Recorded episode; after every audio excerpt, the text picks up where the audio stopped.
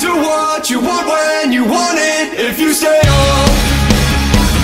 Bueno, pues seguimos aquí cuando son las 10 menos 10, casi las 21.49 dice esta maravillosa Van a ser, van a ser las 10 de la noche, vamos a llevar, vamos a llegar a las 5 horas de programa, Sí. de las 23 co- horas y media que tenemos programadas eh, en, en las redes sociales. los- quien nos siga en, en- en Facebook en YouTube verá que hay bloques que vamos cortando y emitiendo. Pero siempre estaremos ahí. Siempre estaremos y en la radio estamos 24 horas, porque vamos a estar las 24 horas en Quack FM en el 103.4.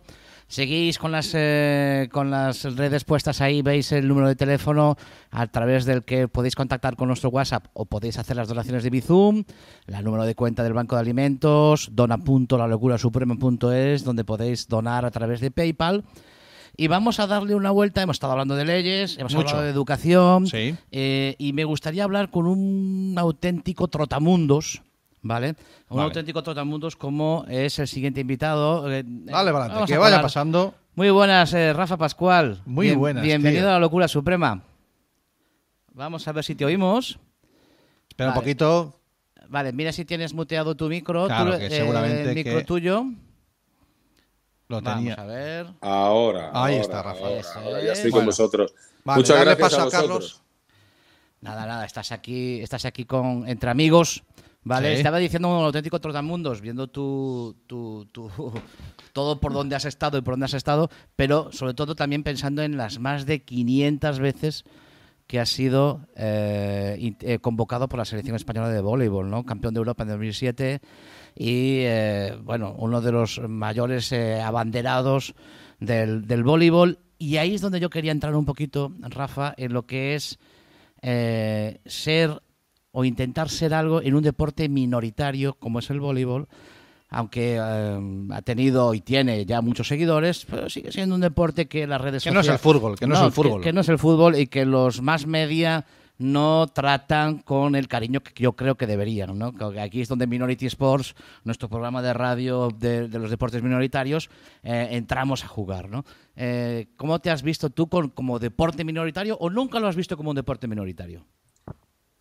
Bueno, depende dónde, dónde nos encontremos, ¿verdad? Esto depende un poco del número de aficionados. Si hablamos, hablamos de voleibol a nivel internacional, eh, digamos que el vóley, y ahora que hemos pasado los Juegos Olímpicos, es un seguramente, como han, como han, digamos, dicho en todas las federaciones internacionales este último año, debido a la inversión también de ese, de ese CVC, de ese Fondo Capital Riesgos que ha hecho una inversión importante en el voleibol internacional por una sola causa, que es el deporte más visto de los Juegos Olímpicos. El deporte más visto de los Juegos Olímpicos quiere decir que tiene muchísimos aficionados. Es verdad que hasta que el fútbol, ¿no? Yo esto lo explico un poquito a la gente, me dice, porque el voleibol era el primer deporte como, como, como fichas o federados, digamos, a nivel internacional, por una sencilla razón, que era que el fútbol todavía no había llegado a Asia y el fútbol Claro. todavía no había llegado Amigo. a Estados Unidos y a, y a América del Norte, ¿no?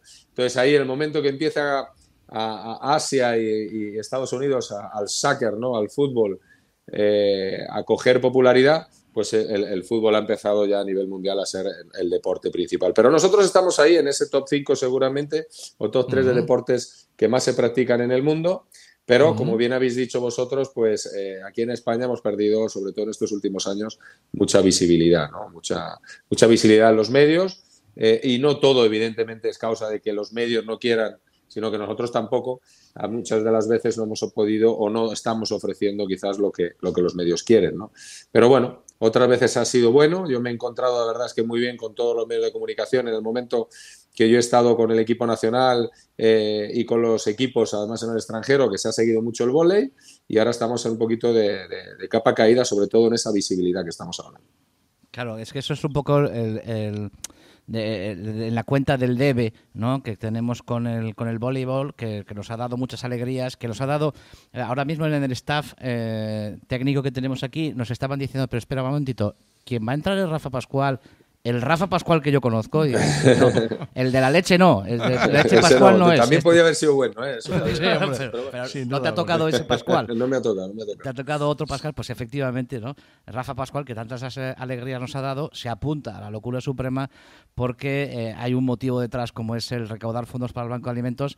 Y eh, con Rafa eh, es de estos contactos que tenía Jareas ahí que contacta contigo y él es el primero que dice, oye, lo que necesitéis, contar conmigo, Sin duda alguna. que ahí estaré para dar visibilidad a lo que, a lo que Sin necesitéis, ¿no? Eh, lo último que tengo de ti es que competiste con- en un equipo de veteranos. Eh, ¿qué, qué me Jolín, dices? Qué experiencia. ¿Qué me dices? Eso, ¿Qué- eso, qué- eso. qué- cuéntame, cuéntame. ¿qué me Qué dices de eso? experiencia maravillosa. Y, y- y lo voy a decir, lo voy a decir de verdad, ¿no? Porque lo digo de verdad. Es una de las experiencias más bonitas que he tenido con el vóley. Eh, yo llevaba ya retirado, llevo tiempo, ¿no? Bueno, en el 2007, luego de la selección me retiré en el 2008 y dejé de jugar luego en el 2011, 2012, ya mayor, ¿eh? ya era mayor, ya, ya alguno me decía que era un pesado, pero Pero Rafa, mayor, vamos a ver, ¿cuántos, cuántos años? Tú, les, tú naciste en 1970. claro, yo me retiré con 42, era ya un poquito Con, pesado. con 42. Bueno, pero yo acabo de entrevistar, que la- fue una rabia que no, pudo, no se pudo ir, a Tito Beltrán, que Tito Beltrán tiene 48 años y este hombre eh, se va a presentar al Campeonato del Mundo y pues seguramente lo gane el próximo año. Quiero decir, ¿cu- ¿cuándo es la edad para retirarse? ¿Lo No. notaste tú o fue que te dijeron que eras un pesado? No, no, no, no. Yo, digamos, hablaba de un pesado porque eh, tenéis que tener en cuenta que yo en, en- en el equipo nacional entro en el 87, me retiro en el 2007. Son 20 años de equipo de selección claro. española, cuatro generaciones distintas de equipos, Sí. una preparación con gente mayor cuando Este, era este que más es joven. el, el padre que trae a los niños aquí a la No, selección. no, no, no. no. Más o menos, más o menos. Yo como pasé de llamar bueno. abuelo al gran, al gran Paco Sánchez Jover, al capitán de la Sí. selección española de, de- de Barcelona 92, de llamarle abuelo a que me llamaran a mí, abuelo, ¿no? Y abuelo ya vale, ¿no? Pues bueno, la idea, pues eh, evidentemente eh, te llega, te llega por una sencilla razón, que yo la verdad es que tuve mucha suerte de poder decidir cuándo me iba a retirar, ¿vale? Y, y fue una vez en la terraza de mi casa, o sea que tampoco fue muy complicado. Eh, empezaron, había una época bastante malilla, como bien recordáis, no la- y, y la verdad es que no la queremos recordar a nivel social, con esa crisis que vivimos en el Sí, 2007, primer golpe, 2008, antes de 2005, pues y, y desde el 2008 al 2012, pues muchos proyectos deportivos que habían empezado con una ilusión tremenda se cayeron de golpe y uno de ellos fue pues el, el- el que yo tenía en Francia. Yo estaba viviendo en Francia, en Ogans, ahí en la Provence, al lado de Aviñón, y tenía un proyecto muy bonito para poder seguir como, de- como director deportivo de ese proyecto francés. Jugué dos años y luego me encontré que el proyecto se alargaba y yo digo, bueno, yo digo, es verdad que se puede estar jugando muchos años, pero si voy a tener que estar esperando a ver qué pasa con el proyecto, pues Vale. se me juntó que acabé jugando con chavales de 19 años, en los cuales me preguntaban que qué posición jugaba, ¿no? Entonces, Ah, amigo. era, era complicadillo eso de Sí, tener ya, que... ya era un ¿Eh? poco como y este señor, ¿no? Este, Sí, Eh, es- exactamente. Eso es como Este cuando vas a una discoteca y te dicen cuando vas al baño, no pase usted, señor. Y yo, Pasa- no, no, sí. O te a mí eso me ha pasado, eh, me han preguntado, dice, el baño, por favor, señor, ¿dónde está? Yo veo vestido de negro, dice, este debe ser uno de los de, los de seguridad aquí, ni seguridad. dueño ni nada. ¿no? Sí, Pero bueno, chico. tuve suerte, tuve suerte y lo Bueno. decidí en un momento tranquilo y porque yo creo que las circunstancias ya no eran las, las mías, ¿no? Yo creo que ya era otro momento, ¿no? Había un cambio muy grande y ya está. Como suele decir, te respetaron las lesiones o sencillamente tuviste mucho cuidado, ¿de acuerdo? Y entonces pudiste retirarte, que yo creo que es lo mejor que le puede pasar a un deportista, ¿no? Que Sin es duda. decidir, bueno, pues hasta aquí y ahora voy a seguir mi camino. Y, y bueno, y, pero después de, después de ese momento, de, ese- de esa terraza, hay, hay, una, hay una vida después. O sea, eh, a día de hoy, ¿a qué se dedica Rafa Pascual? Para aquellos que de repente hayan visto el programa y digan, espérate, ¿están hablando Com- de Rafa Pascual? complicada, ¿no? Una vida complicada eh, que siempre decimos, ¿no? Esa retirada del deportista, no solo del deportista. Yo creo que una persona, incluso vosotros mismos que lleváis, a lo mejor o podréis llevar dentro de ellos, o, sea, o como digo, se dice en Italia, os auguro una, una retirada como la mía, que decidáis vosotros mismos cuándo retiraros y de hacer lo que os gusta, pues cuando uno deja de hacer lo que más le gusta y encima, pues eh, ya que lo ha hecho tantísimos años, pues sufre mucho. Los deportistas sufrimos, aunque haya buenas condiciones económicas, aunque tu condición sea buena, aunque tengas estado, es igual. Tu retiro y tu cambio de vida es drástico, dramático en algunos momentos, ¿vale? Y hay que, y hay que superarlo, ¿no? Ahí muchas veces, pues estamos también eh, pensando a ver de qué manera, ¿no? Desde, desde nuestra, digamos, humilde experiencia, ayudar siempre a los más jóvenes para intentar que, que se mentalicen de que eso llega, ¿no? ¿Y sigues, Y- ligado, ¿Sigues ligado al vóley? Bueno, sigo ligado al vóley. Mira, ahora mismo me encuentro en una, en una de las cosas que yo quería hacer como experiencia, ¿vale? Yo me dedico ahora mismo al tema de las finanzas, me dedico a la gestión de patrimonios, a los ahorros y a la planificación, algo importantísimo que muchos de los deportistas tenemos olvidados durante nuestra carrera, que es eh, qué tenemos que hacer con ese dinerito pequeño o mucho que ganamos, porque luego hay que vivir toda la vida, ¿no? Nos queda toda la vida por O tienes un padre como Messi. Exactamente, también, bueno, también puede ser, pero luego el padre también, pues hay muchas cosas, ¿no? Y luego, Sí. o el padre o la persona de confianza no está siempre. Y Eso muchas es. veces lo que nos hace falta a nosotros es educarnos y saber realmente lo que nosotros tenemos, hacemos y, y- y gestionarlo nosotros, ¿no? Hay que ¿Cu- tener ¿Cuánto, por hay, lo menos... cuánto hay de eso? ¿no? ¿Cuánta necesidad? Porque los deportistas que estáis todo el día, sobre todo los de élite, eh, estáis mm, que vuestra vida es la eh, el entrenar, el prepararos, estar Claro, siempre al giras a- 120%. eh, ¿Cuánto hay de que hacer entonces en esa en, en- en concienciar y en ayudar a que el deportista ese dinerito no se le escape entre los dedos? ¿no? Bueno, pues eso me han dado una oportunidad, ¿no? Aquí la, eh, una sociedad de valores, el grupo CIM, ¿no? Intermoney Patrimonios, me dio la oportunidad de poder entrar en esa, en esa, sobre todo planificación, que es lo que más me gusta a mí, hablar un poquito de mi experiencia, buenas y malas, e intentar ayudar no solo a los deportistas, pero bueno, en un principio también, pues me gusta echarle una mano al deportivo, porque tenemos una cultura, digamos, de, eh, financiera bastante, bastante malilla, ¿no? Y, Vale, vale, y, y me incluyo, ¿eh? que yo me incluyo, he cometido mis errores y luego evidentemente cuando vas creciendo pues a lo mejor ya es demasiado tarde, ¿no? Pero bueno, pero bueno, ahí estamos. Entonces, bueno, eh, sigo ligado eh, en un proyecto, y ahora mismo me pilláis aquí que me veis como una especie de caseta eh, y, y porque estoy en un proyecto de volei, de deportes de arena en Madrid, Sí, al lado sí, de he la visto Casa las Campo. últimas fotos en Facebook y por ahí andabas por ahí, te he visto. Y es bonito, no, no tenía previsto hacerlo, pero me dieron la oportunidad con esta concesión y un, y un espacio que teníamos aquí en Madrid. Y, y bueno, me tiré a la piscina a hacer algo de lo que me gusta, ¿no? Yo sabéis que me he dedicado a eso, me dediqué a la hostelería, cabra, la cabra que tira al monte. eh, tira al monte y ahora pues estamos con un pequeño concierto musical ahí de jazz y la gente jugando a volei playa y a tenis playa Oh, y a rugby conexión, playa, ¿no? o sea que una cosa chula. Qué que- interesante conexión. Si quieres Una, enviarnos una alguna imagen, si quieres enviarnos alguna imagen, oye, nosotros luego te hacemos, te hacemos también ahí. eh, el Muchas rebote. gracias, fenomenal, Te muchísimas hacemos, gracias. te hacemos el rebote. Pero una Claro. pregunta, Rafa. Eh, eh, creo que ese grito, ese, eh, creo que esos gritos son tuyos. eh, No. no, hablo No. con Carlos. Carlos. Carlos, creo que esos gritos son tuyos, ¿puede ser? Así. Sí eran. es sí que eran. estaba, creo que. Carlos tiene el crío con ellos, con él y, y está, está ahí alrededor. Mira, Rafa, una pregunta que te iba a hacer.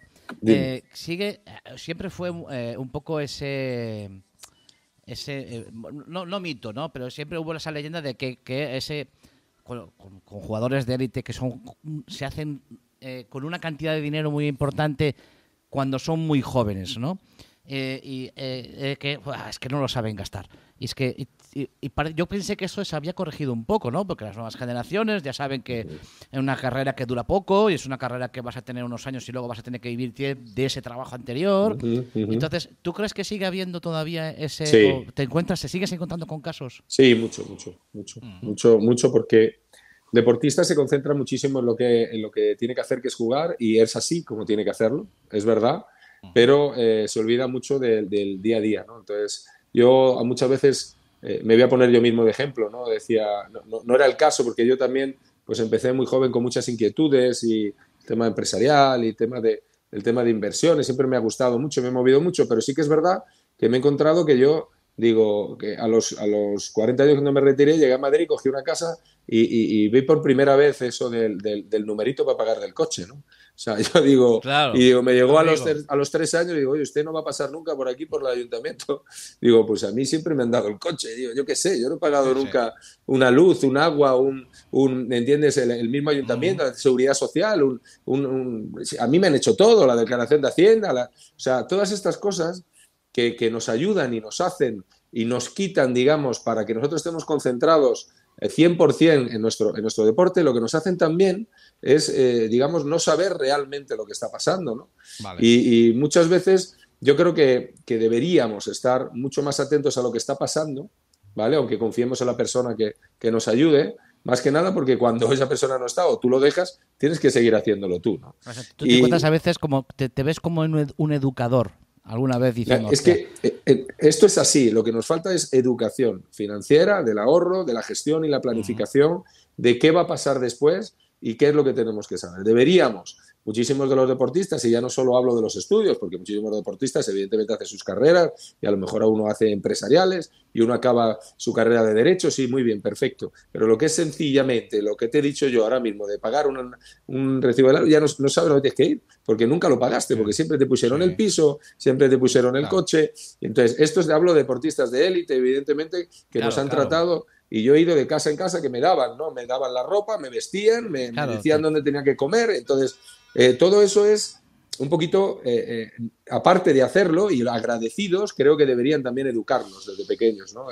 En, aprender a estas cosas. O sea, tú también te encuentras con que tienes que hacer esa labor, ¿no? A veces ya no es un momento, ya no es vamos a em, centrarnos en tus finanzas, sino vamos a centrarnos también en tu cabeza, que sepas que esto... Pero si la, educación económica no la, no la, damos en los colegios, Rafa. Si, Exactamente, también, también, por supuesto. Si, sin duda alguna los adultos nos tienen que hablar mucho de eso, y que no quiere decir que haya que estudiarse la carrera de económicas, pero si no nos hablan de, nos hablan de calcular porcentajes y, eh, en el instituto, pero no nos hablan de educación. fíjate, fíjate hasta qué punto, fíjate hasta, hasta qué punto, que a mí me hace mucha gracia en algún programa de televisión que he visto, que el hecho de que digan que si la, la, recreación de la renta te sale a pagar o a deber, eso ya indica que, que si tú eres rico o pobre.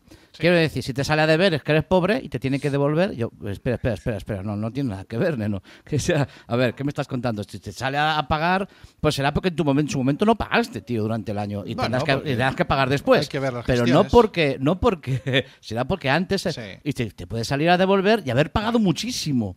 Van a ver, ustedes que nos vamos a poner la mascarilla. Ah, para los a... la radio no lo sabe, pero porque van llegando invitados y entonces hay que cumplir las normas. Bien, bien. Yo estoy aquí solito. Yo me he encerrado por eso mismo. No, no, solo faltaría que también a Rafa Pascual hiciéramos ponerse la mascarilla allí donde distancia. Ya uno no sabe qué hacer, la verdad. Ya es que uno por inercia. Ya no por inercia si te tienes que poner la mascarilla, si me tengo que saludar al, cruzarme con el portero, yo ya no sé. A mí lo de la mascarilla me parece muy curioso, que yo a veces, eh, eh, bueno, pues salgo de casa, yo vivo en una aldea un poquito apartada, entonces tengo que coger el coche hasta para ir al supermercado, ¿no?